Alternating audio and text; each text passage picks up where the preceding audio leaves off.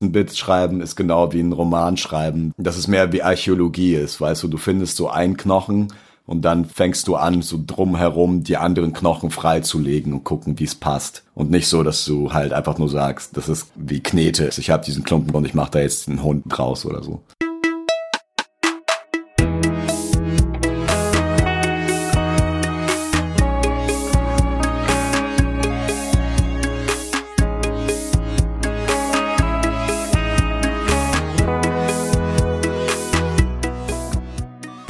Stand-up-Comedians machen sich Gedanken. Absurde, groteske, erschreckende und im besten Fall witzige Gedanken. Aber damit ist es noch nicht getan. Dann lacht nämlich noch kaum jemand. Es braucht mehr. Dann müssen die Comedians erst noch tanzen. Ich bin Bernhard Hiergeist und das ist Setup Punchline, ein Podcast über Stand-up Comedy.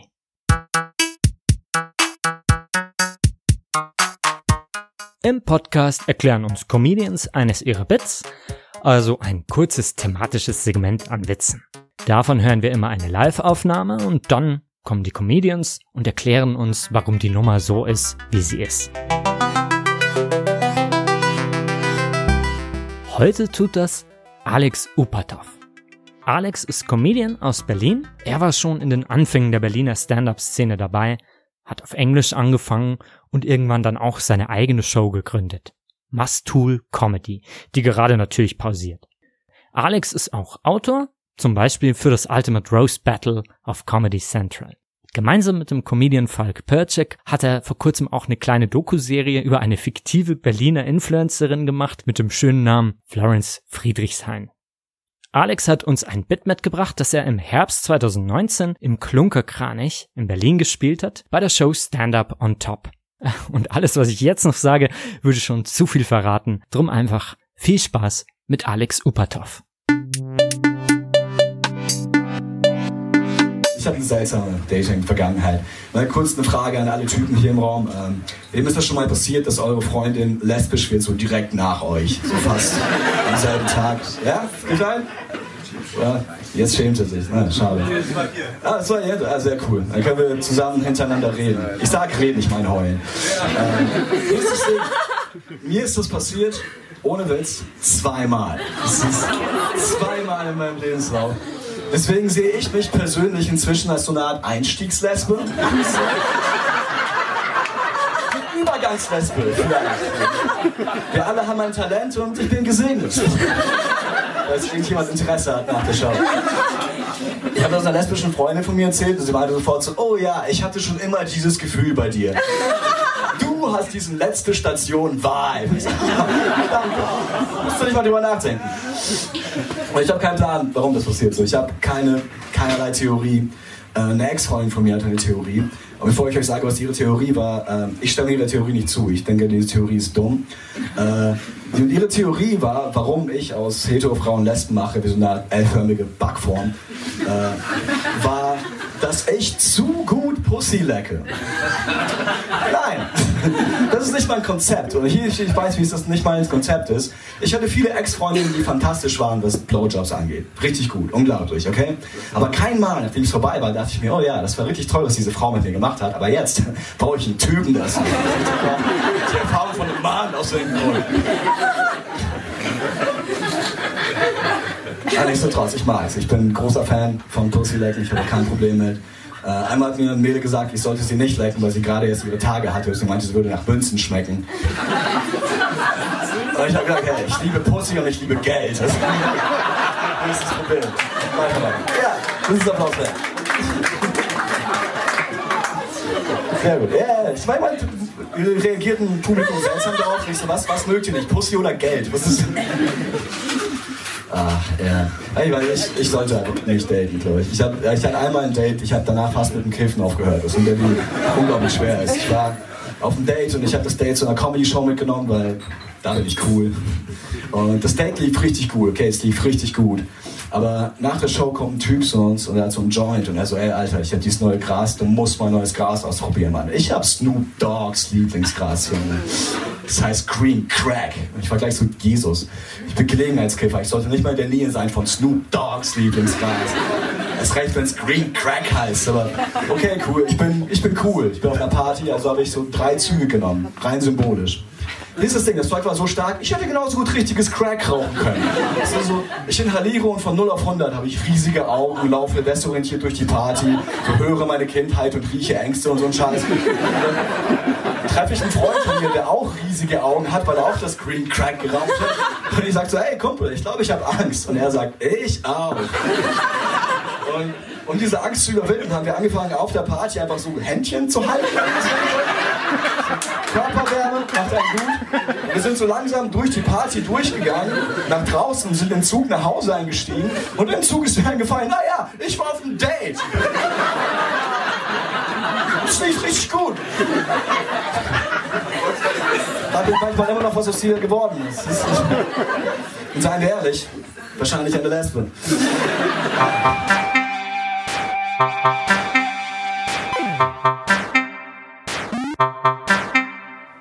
Ja, ich bin Alex Supatov. Ich mache seit sieben oder acht Jahren Stand-up in Berlin auf Deutsch und Englisch und habe auch einen YouTube-Kanal, wo es ein Format gibt, das schnell erklärt heißt. Schreibe fürs Fernsehen als Chefautor fürs Comedy Central Rose Battle unter anderem und habe mein Stand-up-Werk letzten Februar, also noch vor Lockdown, für abgeschlossen erklärt und kann jetzt im Nachhinein von meinem Olymp aus darüber sehr gut reflektieren, denke ich.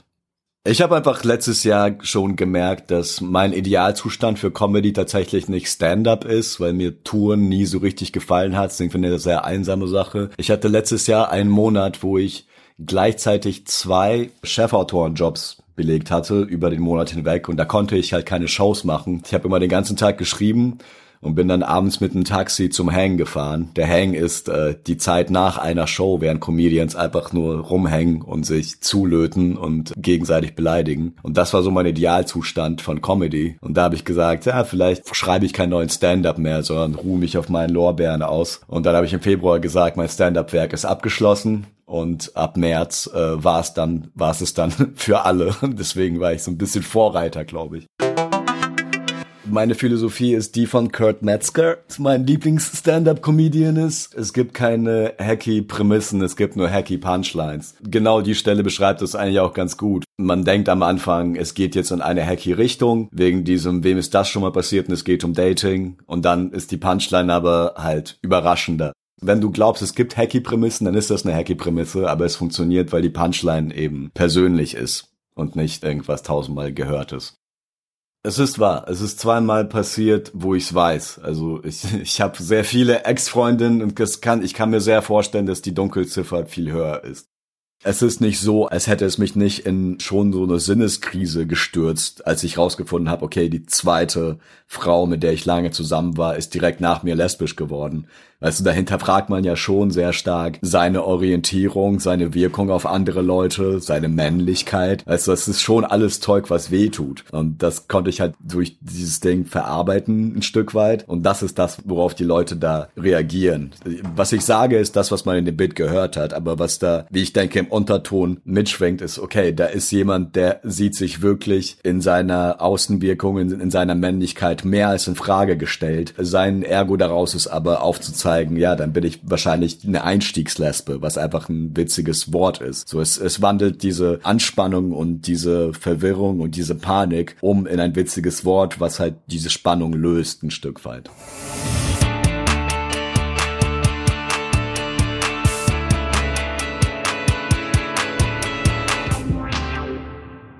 Meine besten Bits sind eigentlich immer Geschichten, die ich einfach nur bei Hanks oder bei Partys oder bei der Arbeit erzähle. Und irgendwann merke ich, okay, ich erzähle sie jetzt zum dritten Mal und die Leute lachen jedes Mal an der gleichen Stelle. Wahrscheinlich ist das was für die Bühne. Also wenn du von einem geschriebenen Witz ausgehst, dann gehen wir davon aus, dass man den wirklich aufschreiben könnte und da jemand anderes könnte das lesen und verstehen, warum das ein Witz ist. Natürlich gibt es auch andere Formen, aber die sind dann meistens super persönlich. Also wenn du Sachen einfach nur aus einem Live-Stand-Up-Set, wo der Comedian viel rifft, aufschreiben würdest, dann würdest du es ja nicht als Witz identifizieren können, wenn du es liest. Patrice O'Neill hat immer gesagt, dass er immer mit, bei einem A-Materialbit von Patrice O'Neill sagte, dass er mit einem 70 bis 80 Prozent fertigen Gedanken auf die Bühne geht und dann lässt er 20 bis 30 Prozent offen für die Magie, für das Funny an sich es gibt halt verschiedene Arten von Punchlines. Weißt du, es ist jetzt, äh, wen zitiere ich jetzt? Äh, Jim Gaffigan. Punchlines sind im Grunde wie Boxen tatsächlich. Und du hast halt zwei Möglichkeiten, wie du deinen Gegner beim Boxen besiegen kannst. So, du kannst ihn mit einem richtig heftigen Haken mit all deiner Kraft umhauen oder du kannst ihn einfach nur so die ganze Zeit so ein bisschen slappen. So slap, slap, slap, slap, slap und dann ist er irgendwann auch ausgepowert. Also in dem Bit ist das auf jeden Fall eine Mischung aus beiden. Also ich weiß, dass es wirklich heftige Punchlines gibt, auf die es ankommt, aber ich weiß, da gibt's auch so zwischendurch Punchlines, damit die Aufmerksamkeit gehalten wird für die große Punchline, wie zum Beispiel dieses elförmige Backformel, was ich eine von den zwei schwächsten Punchlines in dem Bit finde, aber die sind halt da zum Entlanghangeln, damit die Leute mir weiter zuhören dass ich das einer lesbischen Freundin erzählt habe und sie hat gesagt, oh ja, ich hatte immer dieses Gefühl bei dir. Die Punchline finde ich so schwach, wenn ich es vorgeführt habe, war sie oft gar nicht mehr dabei, obwohl sie strukturell Sinn macht. Beziehungsweise bei dem Bit, weil es ja nicht unproblematisch ist, als Heteroman über Lesben zu reden, macht das wiederum Sinn, dass ich einbringe, halt, ich rede da auch schon mit meinen schwulen Freunden drüber.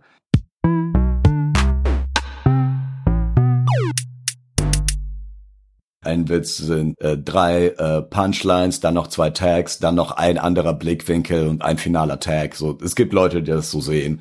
Ich, ich sehe das nicht so. Ich sehe es, weil ich halt eindeutig vom Schreiben komme. Ich sehe es eher so, dass es, dass ein Bit schreiben ist genau wie ein Roman schreiben, dass du, dass es mehr wie Archäologie ist, weißt du, du findest so einen Knochen und dann fängst du an, so drumherum die anderen Knochen freizulegen und gucken, wie es passt. Und nicht so, dass du halt einfach nur sagst, das ist wie Knete, dass du einfach sagst, ich habe diesen Klumpen Knete und ich mache da jetzt einen Hund draus oder so.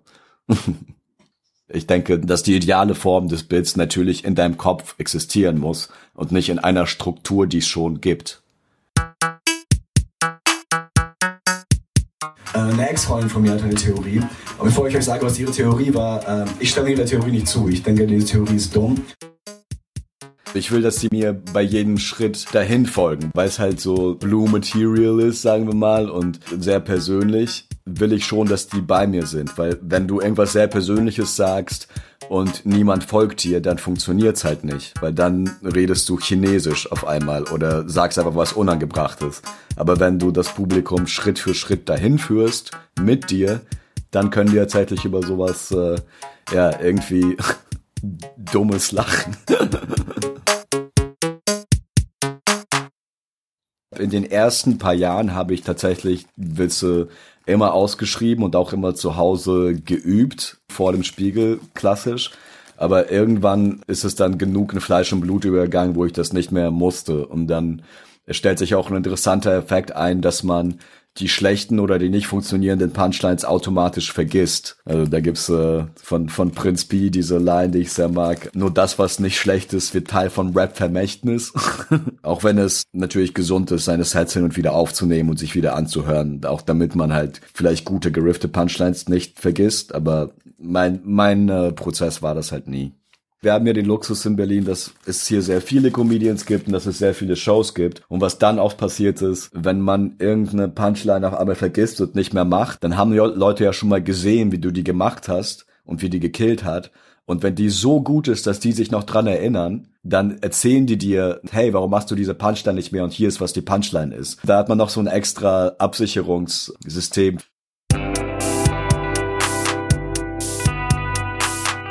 Für Comedians, für Leute, die sich mit Comedy auseinandersetzen, denen reicht ja schon die Prämisse. Also bei Stand-up, das ist halt das Handwerk. Wenn sie die Prämisse verstanden haben, musst du denen noch ein paar Punchlines geben, damit sie bei der Prämisse auch lachen können. Also das ist halt so zum Beispiel der große Unterschied zwischen Stand-up-Comedy und Twitter. Zum Beispiel, ich bin jetzt im Moment sehr aktiv auf Twitter und Twitter gibt mir im Moment quasi dasselbe, was mir früher Stand-up gegeben hat, weil bei Twitter musst du halt nur die Prämisse geben und die erste kleine Punchline und dann kriegst du deine Likes und Leute mögen's. Bei Stand-up, wenn du diese Prämisse gibst mit der ersten kleinen Punchline, da lachen nur ein paar Leute, aber die meisten haben es jetzt erst verstanden. Und dann musst du es noch ein paar Mal ausformulieren, warum das jetzt wichtig ist, damit die tatsächlich die großen Lacher kommen. Das ist das, was man das äh, sogenannte Melken nennt. Ich hatte halt einen besten Freund slash äh, Comedy-Ehepartner in Berlin, er heißt äh, Daniel Lewis Weser, er wohnt in Amerika inzwischen, in New York. Und der Unterschied zwischen meinem Writing und seinem Writing ist, ich hatte irgendwie immer besseres Händchen für Prämissen und er hatte ein viel besseres Händchen für Punchlines. Wenn ich einen Witz schreibe, dann ist da eine Punchline und es lachen nur ein paar Leute. Wenn Daniel dann zu mir kommt und sagt so, hey, das ist eine mega gute Prämisse, hier sind noch drei Punchlines, wie du es punchen könntest, wenn ich das dann halt so machen würde, funktioniert es auf einmal, dann gibt's auf einmal die fetten Lacher hinterher. Wogegen dann mein Austausch mit Daniel war dann, dass in Unterhaltung, wenn er was erzählt, dass ich ihm sagen könnte, hey, das ist eine Prämisse für einen Joke, so nimm die mal. Und dann hat er die genommen. Also wir haben da sehr viel gegenseitig uns geformt in der Hinsicht.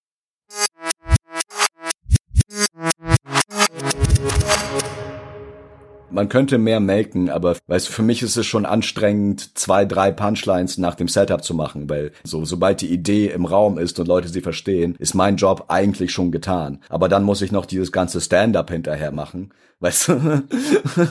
und ich bin da eigentlich eher genervt von als alles andere. Deswegen baue ich es nicht weiter auf. Klar kannst du jedes Bit wie so ein Mandelbrot-Fractal-Animation-Ding, weißt du, so ins Unendliche schweifen lassen. Selbst dieses Lesbenbild, so ich könnte die Idee davon in 30 Sekunden erzählen, glaube ich. Und die restlichen drei Minuten oder wie lange das geht, ist für mich halt schon Arbeit. Einstiegslesbe, das ist das Beste, das ist die beste Punchline in dem Ding. Also für mich, weil das sagt alles, was ich mit diesem Bit sagen will, eigentlich. Aber dann muss ich es noch drei Minuten erklären, damit Leute merken, ah nee, das ist tatsächlich gut. Ich habe einen Joke, ich hatte früher ganz große Angst vom Altwerden, aber je älter ich werde, desto mehr merke ich. Es gibt coole Sachen am Altsein. Zum Beispiel hat die Wissenschaft letztens rausgefunden, je älter wir werden, desto weniger Schlaf braucht unser Körper. Das liegt daran, dass während wir altern, unsere Träume sterben. Der Joke ist halt, der ist fertig danach. Da brauche ich nicht weiter drauf eingehen da merken Leute, okay, so das, das, die merken sie sich auch, das ist Ausschlag, ausschlagkräftig genug. Wogegen, wenn ich einfach würden sagen würde, oh, ich glaube, ich bin so nah der Einstiegslesbe, dann lachen die zwar, aber dann sind die so, was auch immer danach kommt, das würde die, diese Einstiegslesben-Punchline fast schon löschen.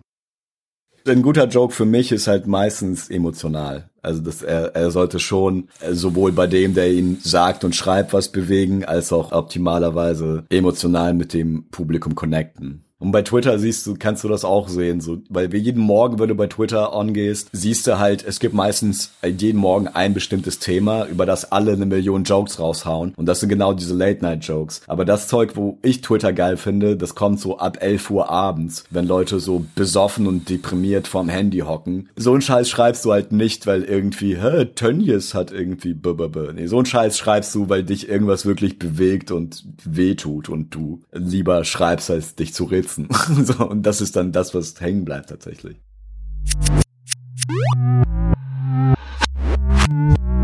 Wie ich an Material reingehe, ist, so je abgefuckter und persönlicher eine Geschichte ist, desto interessanter wäre es für mich daraus Stand-up zu machen, weil für mich ist interessant zu sehen, so was ist der kleinste gemeinsame Nenner zwischen irgendetwas, was ich super persönlich und super subjektiv finde, zu irgendeinem Publikum, also tatsächlich egal welchem Publikum. Wie kann ich es runterkochen auf etwas, was uns alle verbindet? Aber ich glaube einfach, der Ursprung von einer schlechten Prämisse für mich ist der Wunsch, mit einem bestimmten Publikum zu connecten. Weil dann behauptest du, dass das Publikum besser wüsste, was es braucht, als du. Das kann ja nicht stimmen, weil wenn das Publikum wüsste, was es braucht, wäre es nicht das Publikum, dann wäre es der Künstler.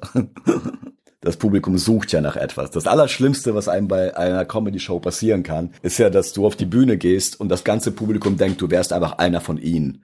Du wärst einfach jemand, der gerade aufgestanden wäre, der gerade im Publikum saß und er würde jetzt exakt das wiederkauen, was alle eh schon denken und dann lacht niemand und die Show ist scheiße und du bombst. So ein guter Comedian denkt halt einen Schritt weiter, damit er neue Informationen fürs Publikum hat und dann fühlen sie sich überrascht und der Taschenspielertrick funktioniert und man killt und es gibt eine gute Show.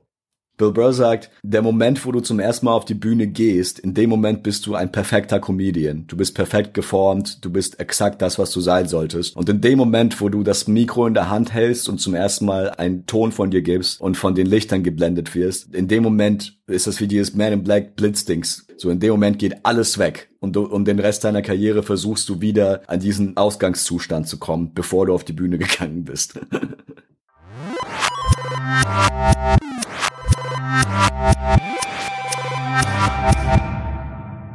Ich habe mit Comedy angefangen, weil ich witzig sein wollte. Ich habe nicht mit Comedy angefangen, um mich darüber zu unterhalten, warum andere Leute nicht witzig sind. So und dann war die einzige Lösung für mich einfach zu sagen, alles was ich mache ist öffentliches Eigentum. Es ist mir scheißegal, ob es jemand klaut, weil während ich mich darüber streite, ob jemand jetzt klaut oder nicht klaut, bin ich nicht witzig. Weißt du, ich, ich verliere da Zeit. Ja, du musst halt einfach bedenken, so, warum machst du das? Ich mach's, weil ich ein besserer, witzigerer Comedian werden will. Wenn jemand klaut, nimmt er sich selber die Möglichkeit, jemals ein besserer Comedian zu werden, weil er schreibt dann ja nicht. Und das Einzige, was mich besser macht, ist Schreiben. Und wenn jemand freiwillig drauf verzichtet für Geld, dann Gott sei mit ihm, aber äh, es ist mir völlig egal. Wieder Patrice O'Neill Zitat, von Patrice O'Neill wurde mega viel geklaut. Er hat gesagt so, ja, die können halt die Punchlines klauen, aber die können ja nicht das klauen, was die Punchlines produziert, nämlich mich, ne, ich meine Essenz. Ich mach's halt nicht für Geld. Ich mach's schon, weil ich gerne witzig bin und gerne noch witziger sein will. So Geld ist irgendwann ein sinnvolles Nebenprodukt. Aber sobald man sich Geld als Hauptziel setzt, ist man komplett verloren, meiner Meinung nach. Sobald du sagst, ich mache das, um Geld zu machen, dann ist die Versuchung zu klauen auch auf einmal viel, viel höher. Weil dann denkst du so, ja, der schnellste Weg, um Geld zu machen, ist, wenn ich schon ein fertiges, gutes Bit nehme, was es schon gibt, und behaupte, es wäre meins. Und Ergebnis ist natürlich Geld. Weißt du, das ist, das, das ist das andere Extrem davon.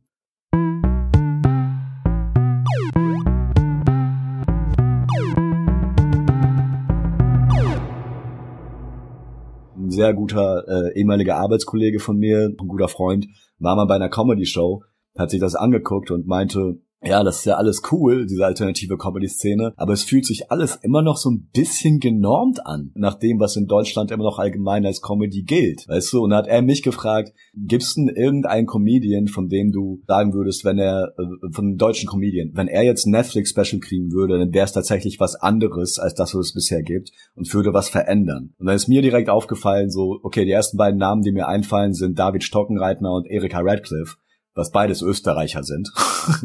fangen wir mal, fangen wir mal dort an.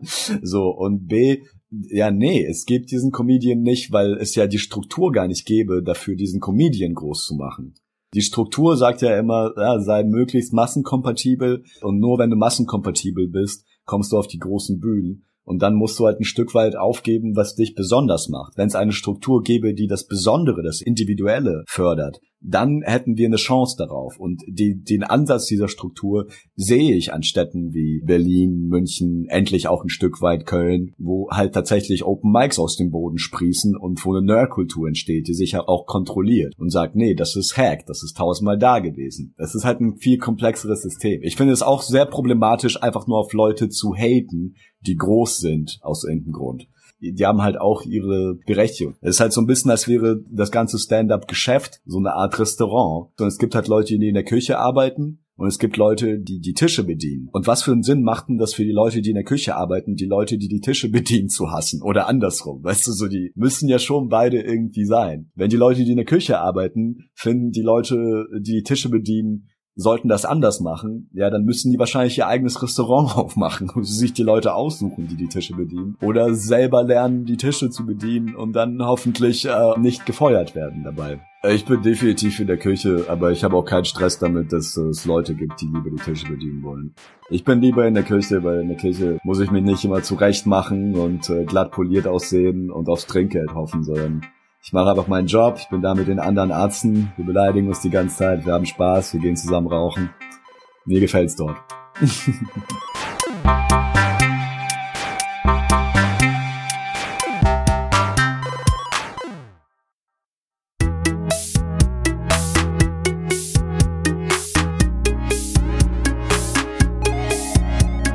Das war Alex Ubertoff mit einem Bit über sich als Einstiegslesbe. Ich freue mich sehr, dass er heute bei uns war.